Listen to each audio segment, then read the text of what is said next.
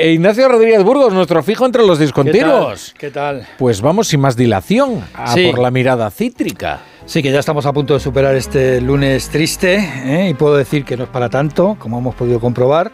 Como siempre contamos con muchísimas noticias de la economía, así que vamos volando. Para empezar, estamos atentos a las últimas negociaciones entre Iberia y los sindicatos tras la oferta de la compañía de crear una empresa de autohandling y a la vez, eso sí, a la vez, aprobar 1.700 bajas que se pretende que sean voluntarias, con prejubilaciones y bajas incentivadas. UGT amenaza con una huelga, pero ya no solo en el handling, sino en toda en toda la compañía. Madre mía, pues. veremos a ver cómo salen las negociaciones. Mm. Bueno, el día comenzaba con la propuesta del líder popular Núñez Feijóo para que Hacienda elevara el mínimo exento en el IRPF ante la subida del salario mínimo interprofesional. Oye, y sus deseos han sido órdenes, ¿eh? Sí, la verdad es que esto ha ido más deprisa que, ya te digo, que el despegue de un avión de Iberia. El Partido Popular calcula que el gobierno se queda con el 44% del incremento del salario mínimo a través de las retenciones en el IRPF y de las cotizaciones sociales. Por eso Fijó ha propuesto que el salario mínimo esté exento de pagar el impuesto de la renta. ¿Y para ello qué ha hecho? Pues solicitar una elevación del límite exento. Hoy está en 15.000 euros y hay que recordar que el nuevo salario mínimo pues eh, se encuentra en los 15.876. El PP ha conseguido el apoyo de UGT y horas después Hacienda anunciaba que los límites exentos subirán en paralelo al salario mínimo. Dice que como se ha hecho en otras ocasiones. En el ámbito laboral, a Yolanda Díaz no le ha gustado eso de que sea Félix Bolaños el que dirija la negociación de la desautorizada reforma del subsidio de paro. Yo soy vicepresidenta del segunda del Gobierno y coordino la acción del Gobierno igual que las otras dos vicepresidentas y así lo voy a seguir haciendo. Y desde luego yo creo que lo que ha pasado el otro día ha sido muy claro. Lo ha visto toda España. Bueno, pues se refiere sobre todo a sus, Ese es el problema. ¿eh? Que lo ha visto toda España. Y que ha sido muy claro. Exactamente. Vamos, que, que, ese decreto no ha salido. No, y sobre todo que el problema no es que el gobierno haya decidido que sea Félix Bolaños quien va a negociar con Podemos, sino que Podemos ha decidido que no sea Yolanda Díaz con quien va a negociar. y eso sí que es clave que pues eso, que en Espejo Público Díaz también ha adelantado que su próxima meta es la reducción de la jornada laboral. Laboral, bueno, y oye, en la patronal del gran consumo española hay temor eh, a una interrupción en la cadena de suministros por la crisis del Mar Rojo. Europa ya sabe lo que es la ruptura de la cadena de suministros, lo vimos en los últimos años, lo hemos visto, lo hemos sufrido, que falten piezas para la industria o material escasee el material para el comercio o para la sanidad. La patronal del gran consumo ECOC calcula que los fletes están triplicando y temen que genere más inflación.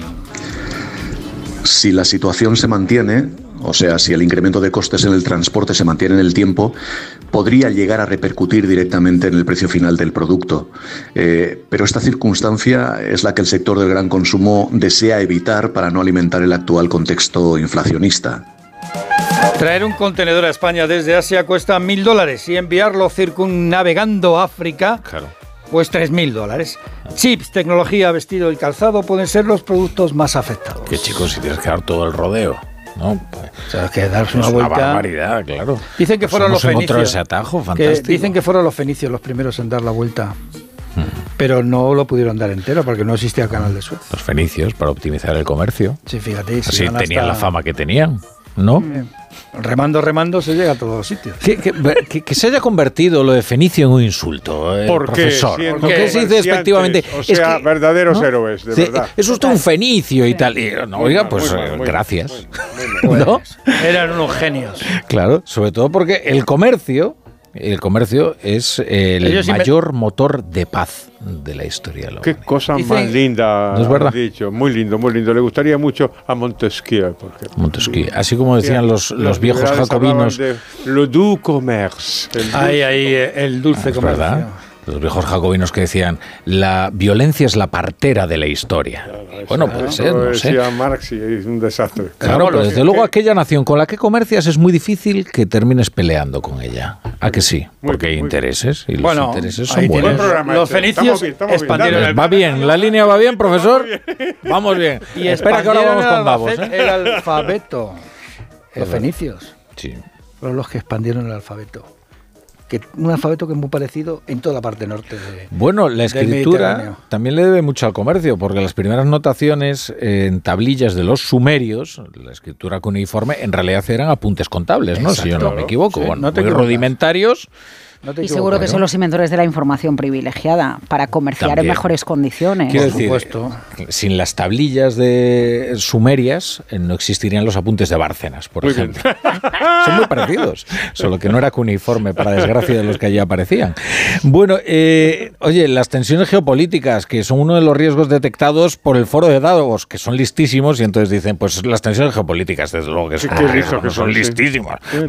y luego dicen, muy originalmente, la inteligencia artificial, la desinformación y el debilitamiento económico. Vamos, han descubierto el Mediterráneo como los fenicios. El Fondo Monetario Internacional, además, eh, que también aprovechando que está Davos, pues aquí todo el mundo presenta sus informes, pues el FMI cree que el 60% de los empleos de las economías más avanzadas se van a ver afectados por la inteligencia artificial.